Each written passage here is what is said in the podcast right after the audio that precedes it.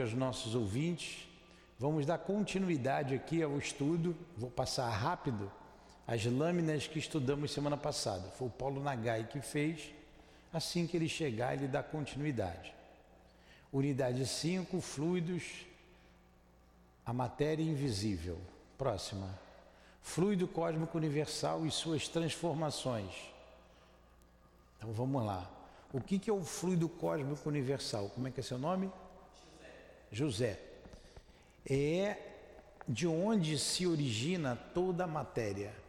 No universo nós temos três elementos: Deus, o Criador, o Espírito e a matéria. O espírito, o, o espírito é o princípio inteligente da criação.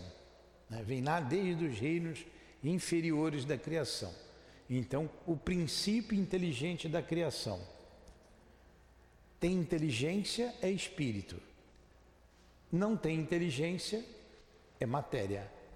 Então, Deus, espírito e matéria, as três forças que regem o universo.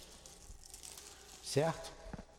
Aí ele mostra ali a molécula da água, H2O, dois átomos de hidrogênio, depois joga ali, e um átomo de oxigênio. Então, antigamente, no meu tempo, a menor partícula da matéria era o átomo. Hoje sabe-se que não é mais o átomo. Não é mais o átomo. O átomo já é uma subdivisão da matéria elementar, que é esse fluido cósmico universal. Então a gente tem ali a molécula da água oxigenada. Qual a diferença entre a composição dessas duas moléculas? Próxima. Né? Ali tem duas de hidrogênio e duas de oxigênio. Vocês não precisam gravar isso não, isso é só para a gente se situar. Olha, a gente tem ali o átomo de hidrogênio, que na tabela periódica é o de número atômico 1, o hélio e o lítio. Você já viu esses desenhos aqui, não já? Sim. Viu? Eu vou, vou falando com o José, que é aluno novo. Então, aqui. É. Hã? É, e qualquer coisa você pergunta. Então o átomo do hélio, do lítio, ó, o lítio tem três elétrons em sua órbita, que é o número atômico de número 3. O hélio tem dois elétricos, elétrons. O hidrogênio, um elétron em torno da sua órbita. Então esses átomos não é a matéria elementar ainda. A matéria elementar é esse fluido que nós chamamos de fluido cósmico universal. A ciência você já subdividiu o átomo, já se sabe que não é a menor partícula da matéria e ela vai chegar a essa a essa a essa matéria elementar um dia. Próximo. Fluidos. A gênese, nós vimos semana passada o que é o fluido. Quando eu dou um, um passe em alguém que sai da minha mão é fluido, é energia. Mas esse fluido cósmico universal, que é a matéria elementar, como já foi demonstrado, é a matéria elementar primitiva, cujas modificações e transformações constituem a inumerável variedade dos corpos da natureza. Então a gente acrescenta é, átomos, a gente vai mudando a matéria. Por exemplo, eu estou aqui na obra aqui, fazendo cimento. A água é água. Mas se misturar areia, cimento e água, faz uma massa que fica dura. Né? Olha a modificação colocando outros elementos ali. É o mesmo princípio. Você tem a matéria elementar primitiva que vai se subdividindo, subdividindo, até você é, chegar a essa matéria elementar, de onde varia todos os corpos da natureza. Como princípio elementar do universo, ele assume dois estados distintos, de eterização ou imponderabilidade, que se pode considerar o, o primitivo estado normal, e o de materialização ou de ponderabilidade, que é, de certa maneira, consecutivo àquele. Algo ponderável, José, é o que eu posso pegar. O livro é ponderável. É. Ó, ponderável. É um estado da matéria, é uma, algo imponderável que eu não posso pegar. por exemplo, a gente está pegando aqui vapor d'água? Não, não está. Ele está num ambiente, mas ele é imponderável para a gente. É o Paulo que está ali? Não. É uma matéria imponderável, porque eu não posso pegar. O espírito, a gente pega o espírito? Não, então ele é imponderável. O fluido que sai da mão, quando você dá o passe, é imponderável. Então você tem dois estados, ponderabilidade e imponderabilidade. A gente pega a água, que fica mais fácil de entender. Você tem a água líquida, você tem, você pega na água, você tem um gelo, quando você esfria a água no congelador, vira gelo, compact, fica compacta. E o vapor, quando você ferve a água, ela vira vapor. Ela sumiu não, ela vai para a atmosfera. Ó, o ar-condicionado está ligado, ele está tirando a umidade do ar, está saindo água lá do outro lado, mas a gente não está vendo. Então está sendo imponderável. Tem esses dois estados. O ponto intermédio é o da transformação do fluido em matéria tangível. O ponto intermediário é esse, é você transformar o fluido em matéria tangível. Gelo, a água e o vapor. A panela não fica ali, o vapor vai ficando ali, gruda na panela. Se você botar ela ali, deixar cair, ela desce de novo. Você já pega nela. Mas ainda aí não é a transição brusca, porquanto pode considerar-se os nossos fluidos imponderáveis como termo médio entre dois estados. Daí tá está no capítulo 4 da Gênesis. Continua ali. Resumo das transformações dos fluidos. Paulo falou bem isso semana passada os quarks, os prótons, elétrons, átomos, a matéria ponderável, é o que ele está dizendo ali. Ó. Então nós temos aqui a matéria, um pedaço de madeira que está na mão ali. Né? Nessa madeira tem o quê? Tem átomos, que esses átomos têm elétrons, que tem prótons e que tem os quarks, que é uma outra é, é, subdivisão do, do átomo. Então, o átomo que para a gente é invisível, né, aos nossos olhos invisíveis, o átomo, que no meu tempo de escola era a menor partícula da matéria, hoje sabe-se que não é mais, e tem essa composição, ele tem elétrons, ele tem prótons, eles têm, tem o quartzo. Então essa matéria está constituída disso. Ó. Esse pedaço de madeira tem isso. O fio que está na minha mão tem tudo isso. Aqui, ó, tudo que a gente está vendo aqui ponderável é composto daquilo ali. Entendeu, José? Tá difícil isso? Vamos lá. Mas não é para a gente guardar tudo isso, não, é para a gente saber como funciona eh, a vida, a vida, o espírito sempre envolto à matéria. Estado de eterização, fluidos imponderáveis da Terra, estado de materialização.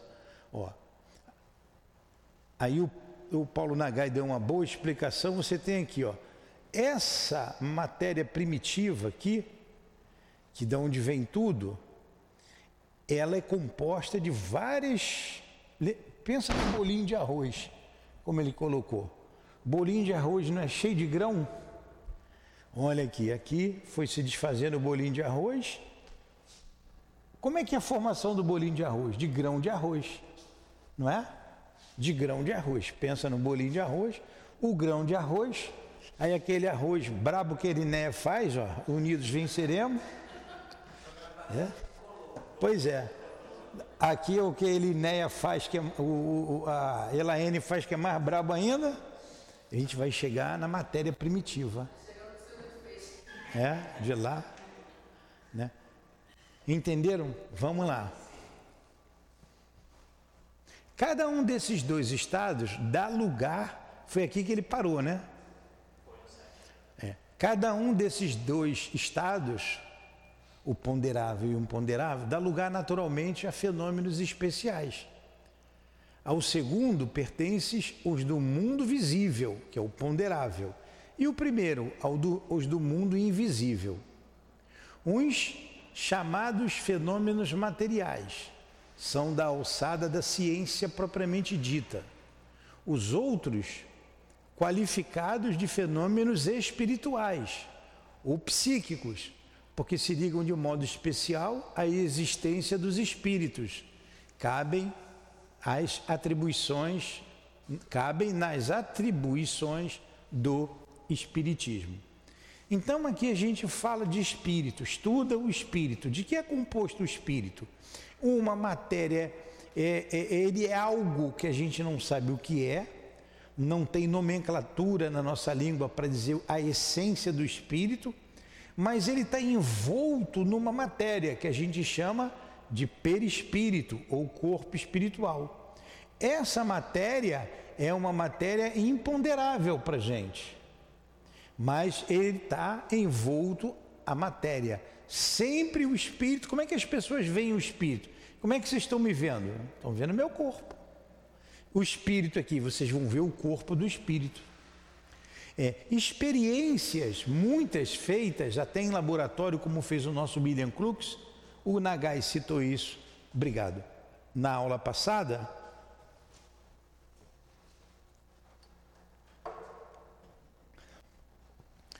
O espírito se materializava é, por um fenômeno de doação de ectoplasma, que é uma energia que sai do médium, de todos os orifícios, né, do nariz, da boca, dos ouvidos, tudo quanto é lugar, tudo quanto é buraco que tem, sai matéria, de tudo quanto é lugar, esse ectoplasma. E o espírito é, vai se compondo com essa matéria, ele se materializa. Como fez, por exemplo, o próprio Chico, o Peixotinho. Né? Tem fotos aqui no, na internet, se vocês colocarem lá Peixotinho, a materialização de espíritos espírito se materializa e você vai ver o desencarnado como você está me vendo aqui. Então ele está sempre com a matéria. Quando ela, ela é composta desse fluido que chamamos de ectoplasma, ecto, para fora, plasma, energia, ele fica ponderável. Eles estão aqui, mas nós não estamos vendo. É imponderável para a gente. Tem um espírito sentado aqui, eu vou passar a mão, eu não vou eu não vou sentir nada. E a minha mão vai passar nele direto, porque estamos em planos diferentes, não vai fazer diferença nenhuma para ele.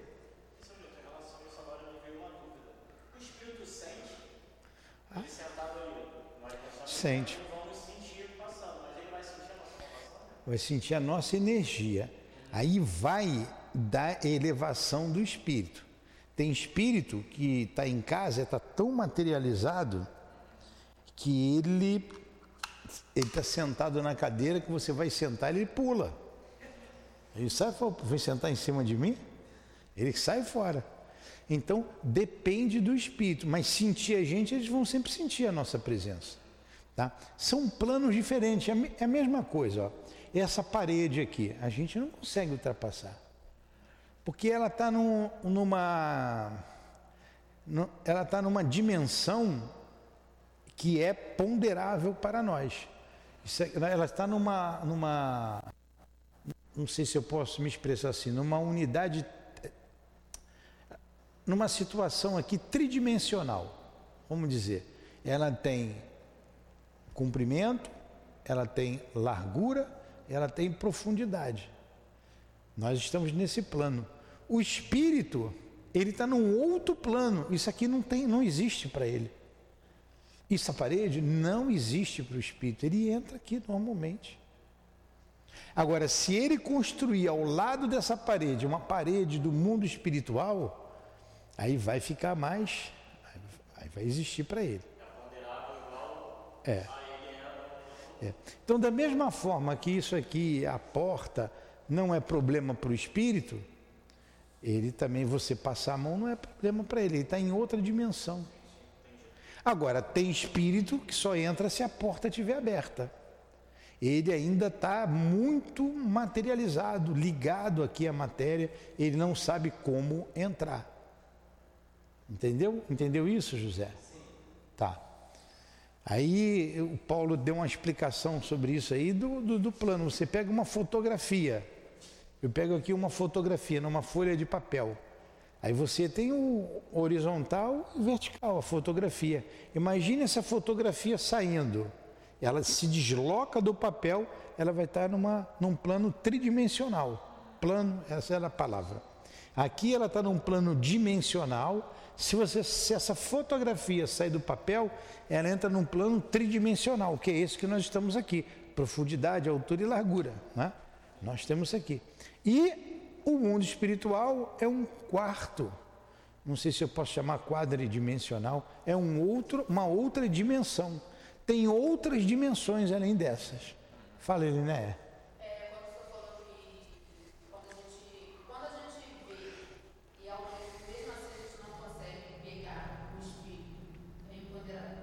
É imponderável. Né? Ponderabilidade é você tocar, né? ou não tocar, imponderável. Como, porém, a vida espiritual e a vida corporal se acham incessantemente em contato, os fenômenos das duas categorias muitas vezes se produzem simultaneamente. Porque aqui tem uma porção de espíritos. A gente está sempre em contato, os mundos se entrelaçam. Nós influenciamos o mundo espiritual também. Eles nos influenciam. E aí, esse contato incessante é que provoca os fenômenos nas duas categorias. Continua, muitas vezes se produz simultaneamente. Próximo.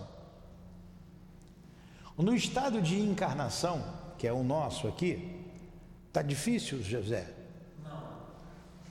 O homem somente pode perceber os fenômenos psíquicos se prendem que se prendem à vida corpórea. No estado de encarnação, o homem somente pode perceber os fenômenos psíquicos que se prendem à vida corpórea. Os do domínio espiritual escapam aos sentidos materiais e só podem ser percebidos no estado de espírito. Por exemplo, vocês estão vendo o espírito aqui? Não. Não, foge ao nosso sentido. Os cinco sentidos: visão, audição, tato, paladar, cheiro. Agora, tem médium que percebe isso, mas ele percebe com que? Fica sentado aí, deixa a Dilane para lá. A Dilane vai te perturbar, está assistindo aula, ela está estudando. Então, é, é, você tem os, os sentidos físicos, você só percebe com os sentidos espirituais. Espirituais. Aí o médium está vendo, ouvindo, tocando com o sexto sentido, como chama Leon Denis. O sexto sentido, o sentido do espírito. A denominação de fenômeno psíquico exprime com mais exatidão um pensamento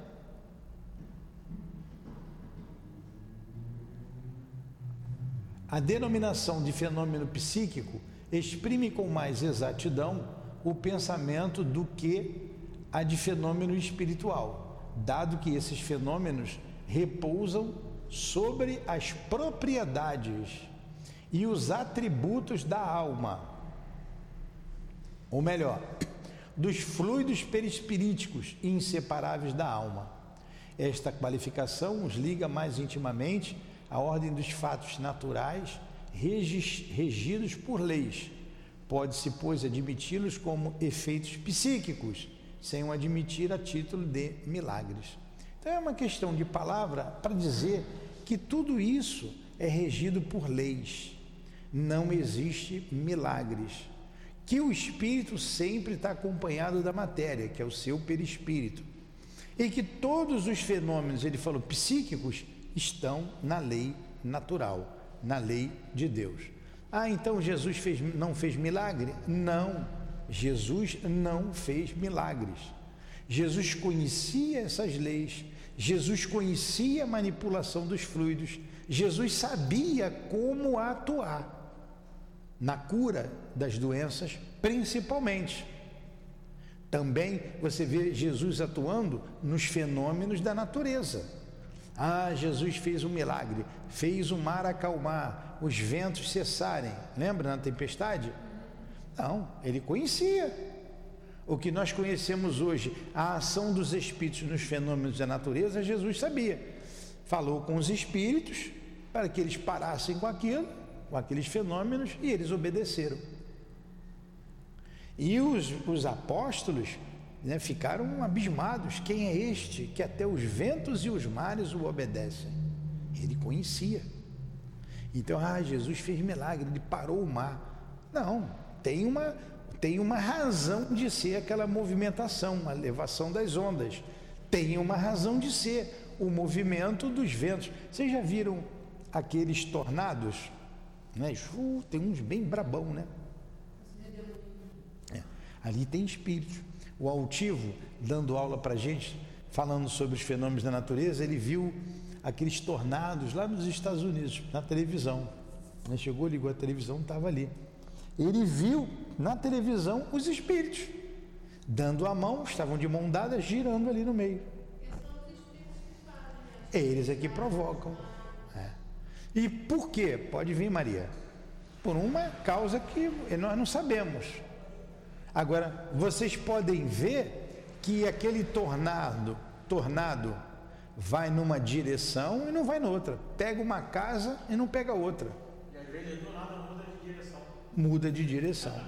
Tem espíritos ali. Aí Jesus, vendo isso, conhecedor disso, opa, pode parar aí.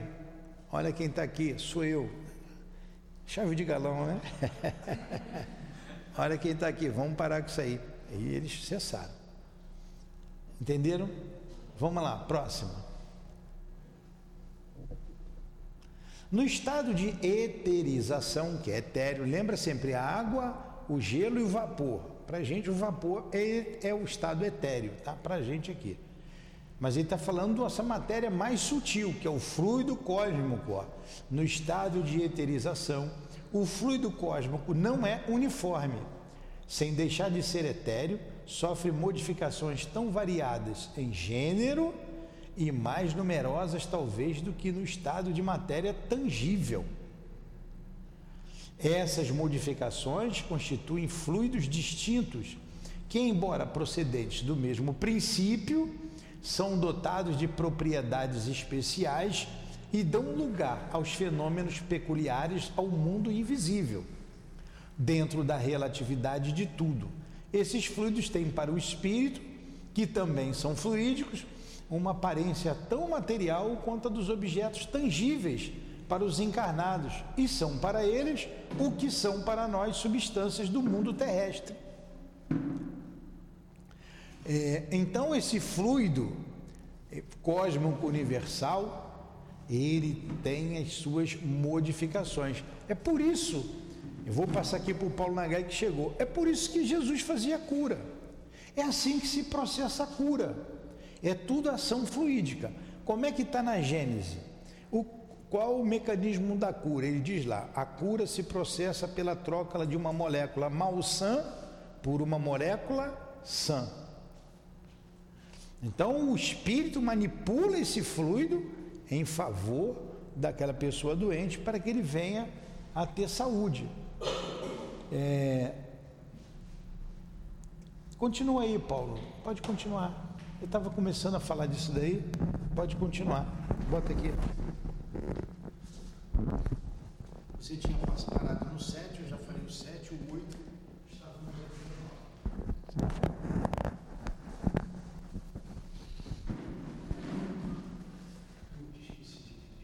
Bom, é, continuando então aí, esse é a continuação da explicação dos fluidos. Então, é como se a gente estivesse vendo, imaginar aquele gráfico. No ponto zero tem o fluido cósmico universal puro. Na outra extremidade, a matéria densa.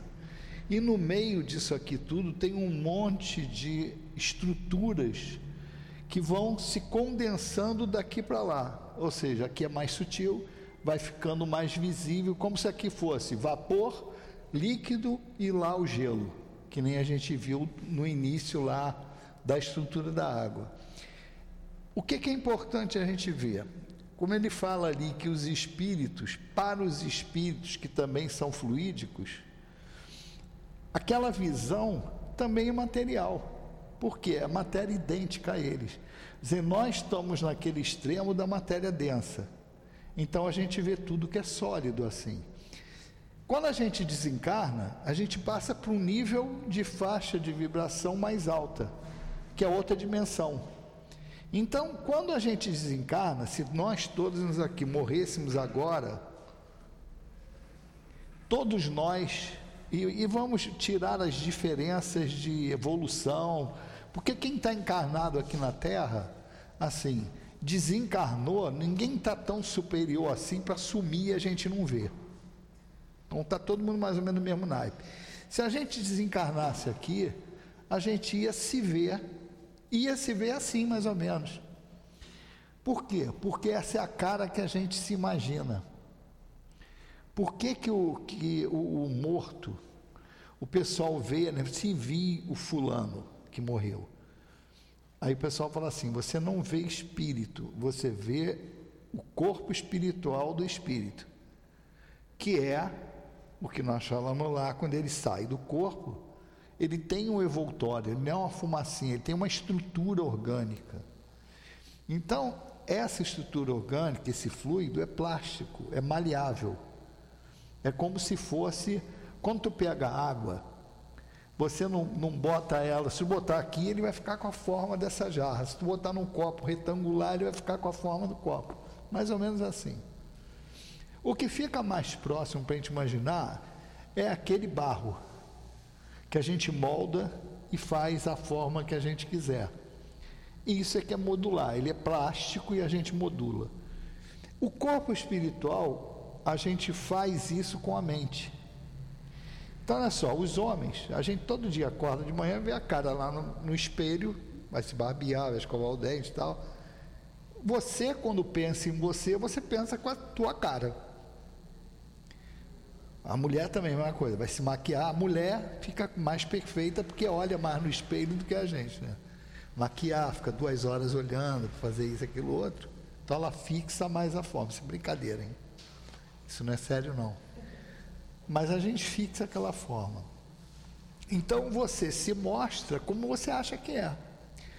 Por isso que a magnetização, quando os espíritos desencarnados magnetizam o cara para dominar, às vezes quem trabalha na desobsessão aparece espírito com forma de animal.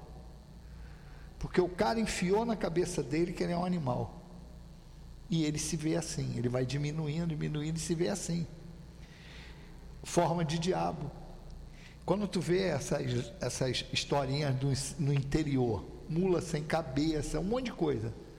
Porque o espírito, quando ele aprende a fazer isso, quando ele aprende que o que ele pensa ele se mostra, os brincalhões começam a assustar os outros.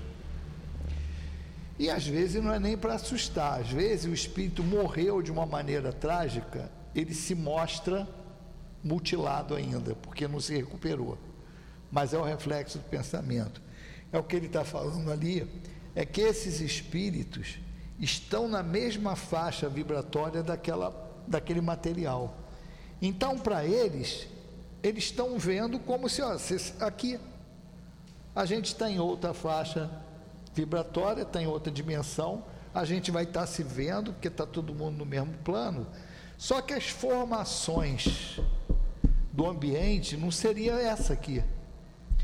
O médico que tem evidência, ele olha aqui para o centro, e isso é a narrativa do pessoal que a gente já escutou trocentas vezes para falar, que tem um centro sobreposto aqui, como se fosse começando aqui, daqui para cima, e não tem teto. Então eles dizem que o ambiente espiritual é muito maior do que isso aqui, por conta exatamente disso. Então, quando fala assim, nosso lar, e você vê lá no livro os desenhos, você vê o filme lá demonstrando que é mais ou menos aquilo, que tinha um livro, eu não lembro o nome da mulher agora, que ela desenhou as figuras do nosso lar. Tu lembra o nome da médium? Ergoína, não sei das coisas, isso aí. Ela levaram ela mentalmente para lá e ela desenhou, ela confirmou que Chico Xavier, e era essa forma. Então é como se aquilo fosse ali a projeção da imagem da cabeça dos espíritos que estão lá. Por isso que eles falam que no laboratório do mundo espiritual, os espíritos manipulam essa matéria com pensamento, assim como a gente manipula as coisas com a mão. Aqui a gente, para construir isso aqui, não se pensou, não desenhou uma planta e não montou com tijolo, com, com vidro, com tudo. No plano espiritual se monta isso com a projeção mental. Então o cara manipula. Quem sabe fazer isso, manipula. Então é isso aí que a gente está querendo falar. Por isso que ele diz: ó, esses fluidos têm para os espíritos, que também são fluídicos, uma aparência tão material quanto a dos objetos tangíveis para os encarnados. E são para eles o que são para nós as substâncias do mundo terrestre. Então, o ambiente deles é isso aqui. O corpo deles é isso aqui, é a mesma proporção. Eles estão na mesma visão. A gente é que não enxerga porque nós estamos numa dimensão e eles estão numa dimensão acima. Então isso é importante fixar. Pode passar. Se tiver dúvida, perguntem. Deixa eu só falar um passo. É, o, o, o, José está no que é o espiritismo. Chegou cedo do trabalho, estava sentado ali, falei, vem para cá estudar. Quando é a hora de ir lá, ele vai ir para Maria. Então o José tem muita coisa que ele não sabe ainda. Não, mas eu estou explicando, eu estou olhando para ele, ele está ele tá entendendo. É, está entendendo.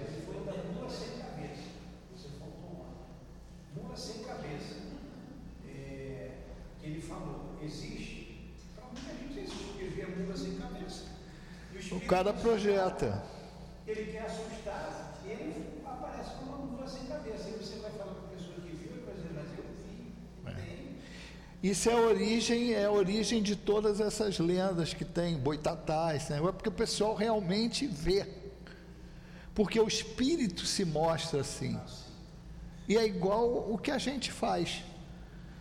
Eu lembro quando eu era pequeno, eu tinha uns 10, 11 anos, naquela época o pessoal ia para Sepitiba nas férias era Praia Maria Luísa, que era o. Hoje em dia não existe mais isso. Impressionante. Eu fui fazer uma palestra no centro lá perto. A mulher falou assim: eu, eu lembrei e falei. Ela falou assim: é aqui, abriu a porta dos fundos do centro. Nada, mato tudo, diz que eh, secou tudo. Mas vamos lá, o que, que o pessoal, meus tios faziam? Nove irmãos.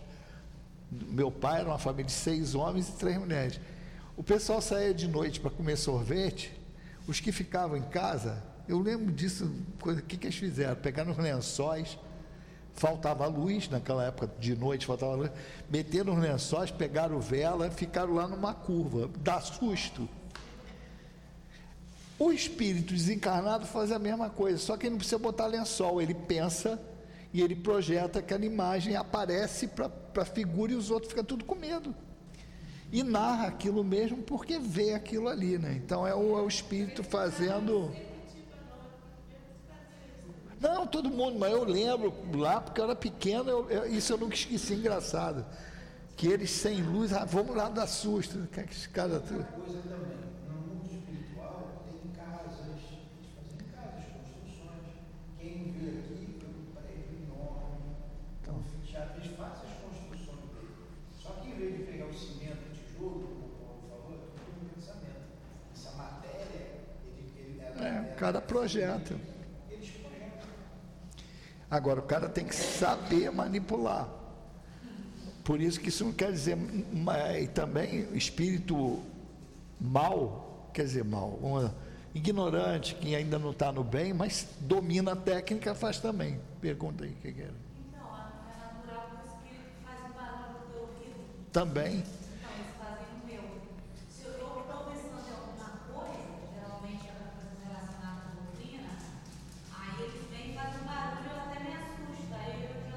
É efeito físico, é manipulação também de fluido.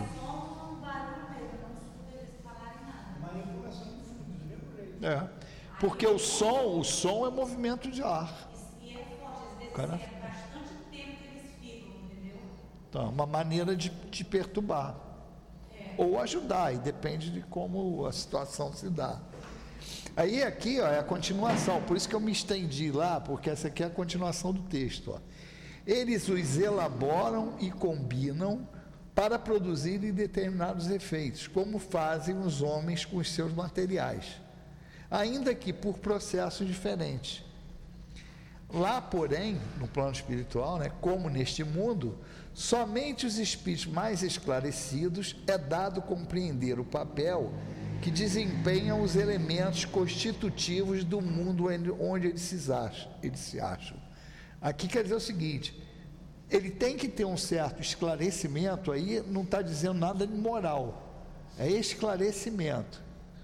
Porque tem, por exemplo, um cientista hoje, que o cara fabrica arma para matar, ele tem, ele é mais inteligente do que eu, mas ele aplica essa inteligência para fazer troço ruim. Então tem o conhecimento. E os ignorantes do mundo invisível são tão inca incapazes de explicar a si mesmos os fenômenos a que assistem e para os quais muitas vezes concorrem maquinalmente, quer dizer, fazem automaticamente, como os ignorantes da Terra o são para explicar os efeitos da luz ou da eletricidade, para dizer de que modo é que vêm e escutam. Agora, eles, por isso que ele, por que a gente está chamando atenção ali, que eles concorrem maquinalmente para aquilo? Porque eles fazem, mas não sabem explicar por quê. Aí lembra lá do filme Ghost. Todo mundo aqui viu Ghost? Aquele cara que fica lá no metrô, o mocinho lá, quando ele vê que ele não consegue chamar atenção lá da, da amada, ele lembra que aquele cara lá no metrô, ele bateu nele. Aí fala assim, pô, mas o cara me bateu, ele sabe. E vai lá, ele perturba tanto o cara que o cara vai explicar para ele como é que ele consegue fazer o efeito. E aí na lata, o cara faz, faz assim na lata, vai para ele, eu não entendo, ele tom, tom. Aí chega uma hora que o cara se irrita, porque ele não consegue fazer. O cara fala, é assim, é assim. Aí tem uma hora que ele se irrita, ele fala assim, não é aqui, é aqui. E chuta. E o cara consegue fazer. Aí ele entendeu exatamente aquilo. Ele não sabe explicar como é, qual o mecanismo que está ali. Mas ele faz. Na prática, ele faz. Então ali ele depois conseguiu falar para o cara, é aqui. Mas ele não sabe, ah, é o movimento pelo pensamento, é só o pensamento. Mas ele estava falando que o negócio sai daqui, não da mão ou do pé. Aí o cara aprendeu. É por isso que ele falando, ele não sabe explicar, mas faz. Ele não entende por quê. Mas está fazendo por conta da manipulação. Até aí, tudo bem? Os ignorantes É, eles não, eles não sabem. Você vai perguntar como é que faz. Está aí, mas faz. Aí pode passar então. Aí, aí ele, ele segue aqui esse, esse gráfico aí, é para mostrar como a ciência hoje vê. Ali está o meio homem, aí você tem o microcosmos que está para o lado de lá, quer dizer, reduzido, e o macrocosmo, o universo por lá de cá, como as, as grandezas estão colocadas ali. Então o homem, ele para o lado de cá, com binóculo ele vê mais longe, com telescópio ele vê coisas maiores, menores, mais distantes. E o telescópio óptico, onda de rádio, quer dizer, hoje a gente consegue ter telescópios possantes que bota até em órbita e eles conseguem visualizar o universo muito mais longe.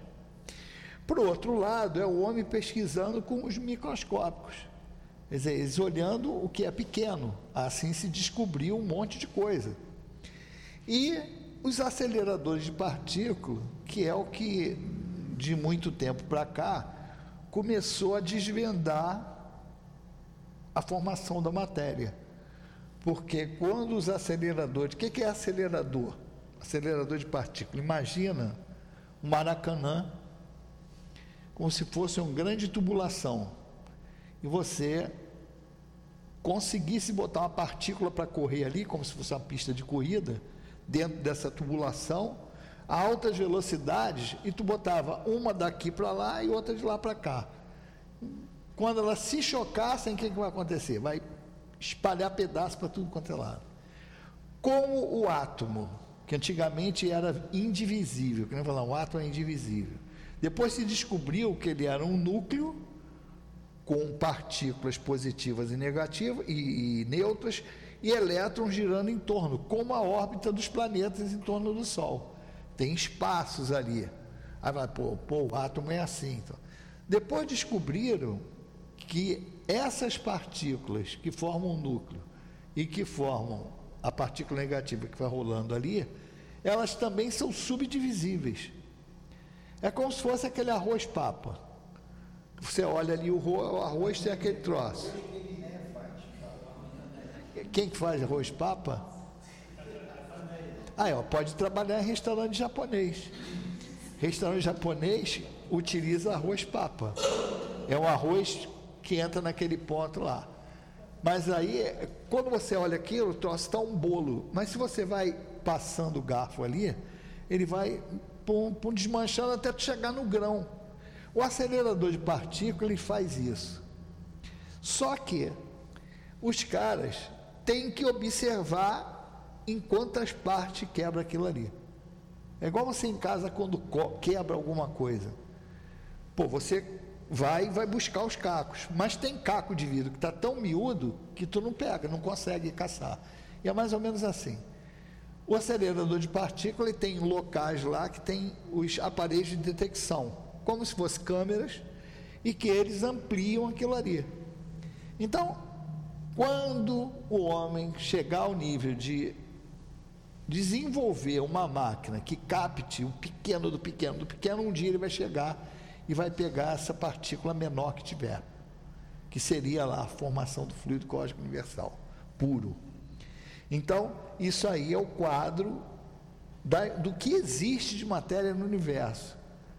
Agora, trocentos bilhões de estruturas tem ali entre o mais sutil e o mais denso, e vários tamanhos. Então, ele prossegue ali, vamos no texto. Ó.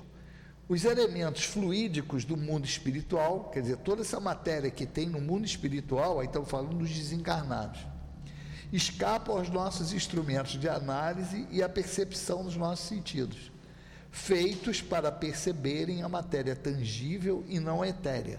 A gente vê isso aqui. Desencarnado a gente não vê. Só o médium que vê por um mecanismo diferente. Alguns lá, pertencentes ao meio diverso a tal ponto do nosso, que deles só podemos fazer ideia mediante comparações tão imperfeitas como aquelas mediante as quais um cego de nascença procura fazer ideia da teoria das cores. Por que, que ele quer dizer com isso? É exatamente a maneira como eu estou explicando. A gente tenta fazer comparação para vocês tentarem entender, a gente entender, com aquilo que a gente conhece. Então ele está comparação, olha, quando eu quebro o vidro, quebro um monte de. Quer dizer, é essa comparação que ele fala, porque só imaginando que a gente consegue, ou olhando no aparelho, quem tiver acesso a olhar esses aparelhos. É? E é, é a mesma coisa, como é que tu vai explicar para um cego de nascença como é que é a cor? Como é que é a luz? O cara, bom, não vai saber. E pior que tem médium que sabe. É o cego que sabe. Mas por quê? Porque é médium. Eu trabalhei com uma, com uma, uma menina no, na indústria farmacêutica, ela trabalhava na linha de acondicionamento. Na época, já se fazia isso. As empresas multinacionais estão sempre na frente dessas coisas. Devia ser lá nos anos 90. Assim. Ela era cega, mas elas, eles empregavam o pessoal com deficiência. Ela dobrava a bula. Naquela época não tinha máquina para dobrar, hoje é tudo automático. Ainda tinha, fazia aquelas dobras da bula para botar na embalagem. E aquilo era um trabalho adequado para quem não via mesmo, não precisava ver. Ela só pegava com uma certa dobra, que a máquina fazia uma dobra mais ou menos automática, pegava aquilo ali e tchum, tchum, tchum, automático. Tinha uns que eram surdos, que trabalhavam nas drageadeiras, que hoje já tem, que não faz tanto barulho. Mas imagina uma batedeira, um troço assim inclinado, que fica rodando, e as drajas são igual aquele confete. E, o, e aquilo era no olho. O cara pegava a- o drageamento, a capa, e jogava na canequinha na mão, na munheca para e aquilo ficava rodando. Tu imagina um, um, aquilo, o barulho daquilo ali era igual um, imagina um monte de moeda sacudindo. Aquilo ficava rodando e aquelas dragas ali, um monte de máquina. Os caras eram surdos. Então eles podiam trabalhar ali. Era adequado para eles. Eles não escutavam nada, eles ficavam ali para eles. Ó. Aí uma- um troço engraçado acontecia. Telefone lá. Eu que não conhecia, o telefone para eles, quando tocava, acendia uma luz vermelha. O cara ia lá atender, mas ele é surdo. Aí, quando eles não tinha ninguém no setor e, e eles iam atender, aí quem estava do outro lado, tu imagina, tu ligando. Aí, ah, que não sabia falar. Ah, ah. Aí o cara, alô, quero falar que foi. Eles não, não escutavam nada. E ele falava, não tem ninguém aqui não. O cara que estava do lado não entendia nada, né? Porque ele atende porque acende a luz, mas ele não escuta nada. Então ele só falava, não tem ninguém aqui. Aí o cara, que se fosse alguém que sabia, tudo bem, né? O cara fala assim, ah, foi o surdinho que, que atendeu. Mas vamos lá. Ela não via. Aí que ela falava? Ela trabalhando lá e ela falava para a supervisora dela, pô, eu vi gente passando aqui, na linha de noite. Aí, aí o pessoal, como é que é que ela, como é que ela pode ver ela cega? Quando eu entrei lá, a Lúcia, lembra da Lúcia? A Lúcia trabalhava lá no acondicionamento, e quando eu entrei, ela soube que eu era espírita, ela começou a frequentar o Leonente, também levou uma mulher para conversar comigo. Então eu expliquei para ela. Porque nem ela entendia, pô, sou cega, como é que eu vejo? E ela via, eu vi uma pessoa. Aí eu expliquei, expliquei para a supervisora dela também, para o pessoal, olha, ela é cega, mas ela vê com os olhos da alma. Ela vê espírito ali. E vai o pessoal entender. Porque ela via com a visão espiritual. Há um afastamento um pouco do corpo e ela vê como se ela tivesse desencarnada. E ela foi lá para o Leão Denis estudar. Ela estudou, fez livro dos espíritos, livro dos médios. Eu não havia lá há muito tempo. Um dia eu fui lá num curso à noite, rapaz. Aí falei. Aquela, aquela sala 6, que é a última, o pessoal ficava de frente para lá, de costa para a porta, a porta aqui. Aí eu entrei e falei com a pessoa, ela, rapaz, tu vê como é que é a sensibilidade, que isso vale para o som e para a imagem. A sensibilidade, faixa de frequência diferente. E quando a pessoa tem uma deficiência, ela aumenta outras. Cara, eu falei, aí ela sentada lá estudando. Eu conheço essa voz, pois falou meu nome. Falou meu nome. Ela escutou, cara, e eu não via, não havia, ó, um tempo, ver a, a percepção. Por isso que essas pessoas, tem muito filme aí de cara cego, surdo, não sei o que, que tu vê que os caras têm umas habilidades que ninguém tem. Fora a mediunidade também, né? Porque tem que levar em conta a mediunidade. Quem não conhece esses aspectos, o cara vai falar, ué, como é que pode o cego ver? Mas é a visão espiritual, ele está vendo como se ele não tem visão material, mas a visão espiritual ele tem. Fale. Então, essa sensibilidade que eu, que eu, que eu ouço eles assim, na- fazendo barulho no ouvido, não é para mim para conversar com eles, não é para me ouvir eles, é só para isso que eu desenvolve. Depende, é. É como se você estivesse na estação errada. Se ajustar a estação, você vai entender.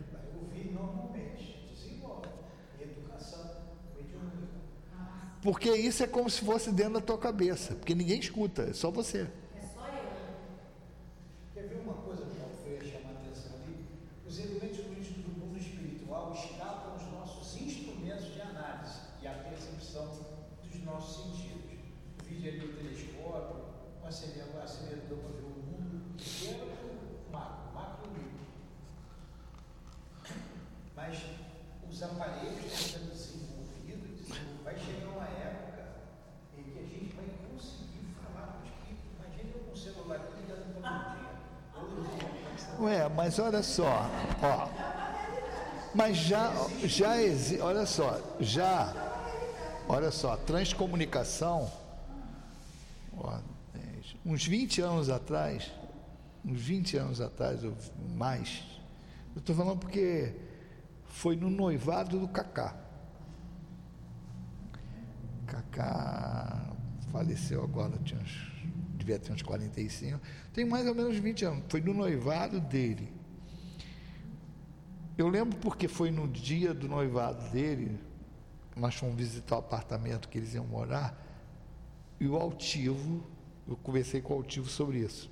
Me pediram fazer um estudo no livro dos médios, para o encontro de mediunidade, é, Transcomunicação, um livro do Djalma Margolo. Aí eu li o livro todo para fazer o estudo. O que que acontece? O espírito, quando faz ali, ele interfere nas ondas e produz som, ele altera o som, porque o som ele é fruto dessas frequências. Se você consegue interferir ali, você muda aquilo. Ó, hoje é fácil de entender. Você olha hoje esses aplicativos, o cara bota um texto e o, e o bonequinho lá fala como se, e, e, e fala o movimento certinho. Você muda a voz, você faz o que tu quiser hoje. E, e, tu vê como é que é interessante. A gente sempre falou em mediunidade que o efeito físico não é confiável. Que, primeiro, tu olha o espírito. O espírito pode se travestir, botar como se fosse uma máscara, e a tua visão engana. O ouvido também. Agora tu vê que hoje tu cara pode, tu não pode confiar em mais nada. Tu vê filme hoje, tu não sabe o que, que é o que, que é cenário real e o que, que é montagem. Hoje o cara bota aqui, sozinho aqui, se eles três estivessem aqui, uma tela verde ali atrás, eu filmando na tela verde, a gente pode botar eles no inferno, os três ali no inferno. A gente olhar e mostrar que eles estão no inferno ali. Então, a mediunidade é a mesma coisa. Por isso que dá no livro dos médios, não interessa quem falou, aonde falou. É o que foi falado, é o conteúdo, analisa o conteúdo.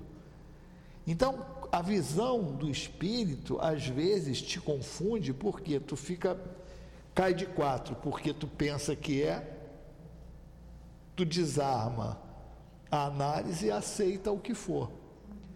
E, e a transcomunicação, eles interferindo nisso, é por que, que eles interferem para produzir essa comunicação? Porque nós não temos instrumentos capazes de captar o som deles. Nesse estudo eu fiz um negócio que você, o que, que é o som? Assim, ó, é, é quando a gente fala, eu penso, eu emito uma onda, e eu quando falo minhas cordas vocais, eu estou movimentando as moléculas do ar. Quando as moléculas do ar se chocam, produz o som. Quando você está usando uma caixa de som, corrente, chega lá, como se fosse o tímpano aqui, faz o inverso. Chega aqui a palavra, vai aqui, transforma em onda e vai para o cérebro. Quando tu fala é o contrário. Vem por aqui e solta. A caixa de som, mesma coisa.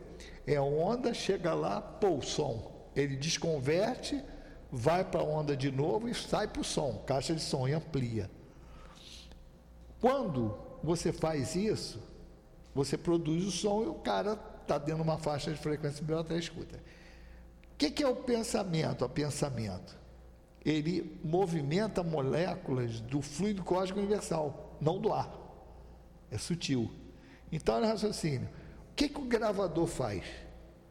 Ele grava a perturbação das moléculas no ar, do ar. Se eu tiver, eu falei isso naquela época, mais de vinte e poucos anos. Falei, ó, vai chegar um dia que a gente vai gravar o pensamento. Porque se você for evoluindo, evoluindo, evoluindo, cada vez que tu vai pegando de ruídos menores, tu vai chegar um dia que tu vai captar perturbação no fluido cósmico universal. Então tu vai gravar o pensamento. Hoje o cara já não detecta pensamento, ele ainda não, Ele ainda não diz o que, que é, mas ele vê o toque. É isso. E aí o pessoal ficou, não, é o futuro. Quando a gente não sabe. Aí, por isso que eu confirmei com o Altivo, eu conversei com ele. Nesse dia, né, eu falei, Monte, ó, aconteceu isso, isso, isso, isso, isso. A conclusão que eu cheguei é essa, essa e essa. Está correto, Eli? Claro. Foi aí que ele falou para mim assim: esse pessoal que pensa que tudo está no livro dos médicos, que tudo de mediunidade está no livro dos médicos, está enganado. Porque tem coisa que realmente. Isso, no futuro, vai ampliar muito mais essas coisas. Por isso que eles falam que no futuro tu não vai precisar de intermediário. Vai se desenvolver de uma certa maneira, tu não vai precisar do médium, porque o que, que o médium faz? Aquele que tem capacidade de capital que está aqui e trazer para cá. O dia que o aparelho fizer isso, não precisa mais de médium. E eles cada vez mais estão se comunicando com mais facilidade, mais ainda interferindo nos processos. Ele vai lá e altera, como se você estivesse escrevendo nota musical. Ele vai lá e muda aquilo ali. Mas é o, o futuro.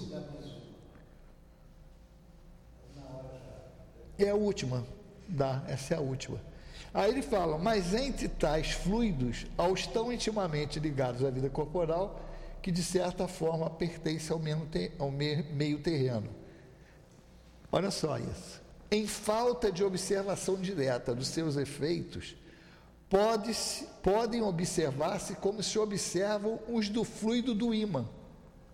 Eu não vejo a minha emissão chegar no Newton, eu não vejo o meu passe chegar no assistente. É uma onda. Mas fala, observai como se observa o fluido do ímã. Fluido que jamais se viu, porque tu não consegue ver. O ímã atraindo prego, ou quando tu vai colar um ímã na geladeira, tu não vê nada ali. Mas ele fala, podendo se adquirir sobre a natureza deles conhecimentos de alguma precisão. É essencial esse estudo porque está nele a chave de uma imensidade de fenômenos que não se consegue explicar unicamente com as leis da matéria. Por isso que ele fala, você não vê o fluido do ímã, mas ele age ali. Da mesma maneira, você não vê o fluido do passe. Então observa o que, que o ímã faz. Por isso que a gente estuda magnetismo, o magnetismo do ímã que ele cria um campo de força que atrai as coisas para ele. Por isso que tem, quando atrai, a gente fala assim, é simpatia. Quando repulsa, antipatia. E o ímã, quando é polos diferentes, eles se atraem. Mesmo, mesmo polo repele. Por isso que as pessoas confundem magnetismo com pensamento. Você fala, ué, mas se repele, uma coisa é atração magnética, é campo. Por exemplo, os opostos se atraem? Não. O que converge é a pessoa do mesmo pensamento. Então, sintonia é convergência de pensamento. Magnetismo é atração ou repulsão magnética, é físico. Só que, quando a gente pensa o ser humano, ele cria um campo magnético em torno de si. O imã é imã porque ele é imã. Isso a gente vai ver quando falar de magnetismo. Aí. Eu não sei, eu já não lembro se já falou ou não falou. Esse é o último. Próxima aula a gente vai continuar. Continua ainda. 5.3. Essa foi a 2.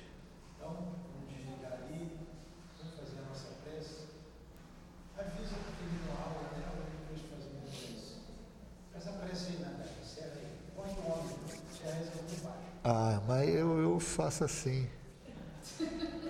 E a prece não é material. Não é falando alto que os espíritos vão me escutar. Mas eu preciso te escutar. Então tu tá surdo, que ó, eles lá no fundo escuta, cara, e tu aqui do lado não vai escutar? Vamos lá. Querido Jesus, mais uma vez estamos elevando nossos pensamentos e corações a ti para agradecer primeiramente a oportunidade do estudo e do trabalho. Permita, Senhor, que possamos interiorizar tudo aquilo que aprendemos no dia de hoje e possamos botar em prática tudo aquilo que a doutrina espírita nos transmite. É em teu nome, em nome dos espíritos amigos, dirigentes dessa casa, mas sobretudo em nome de Deus, nós pedimos permissão para dar por encerrada a nossa noite de estudos. Que assim seja, graças a Deus. Deixa eu ver aqui.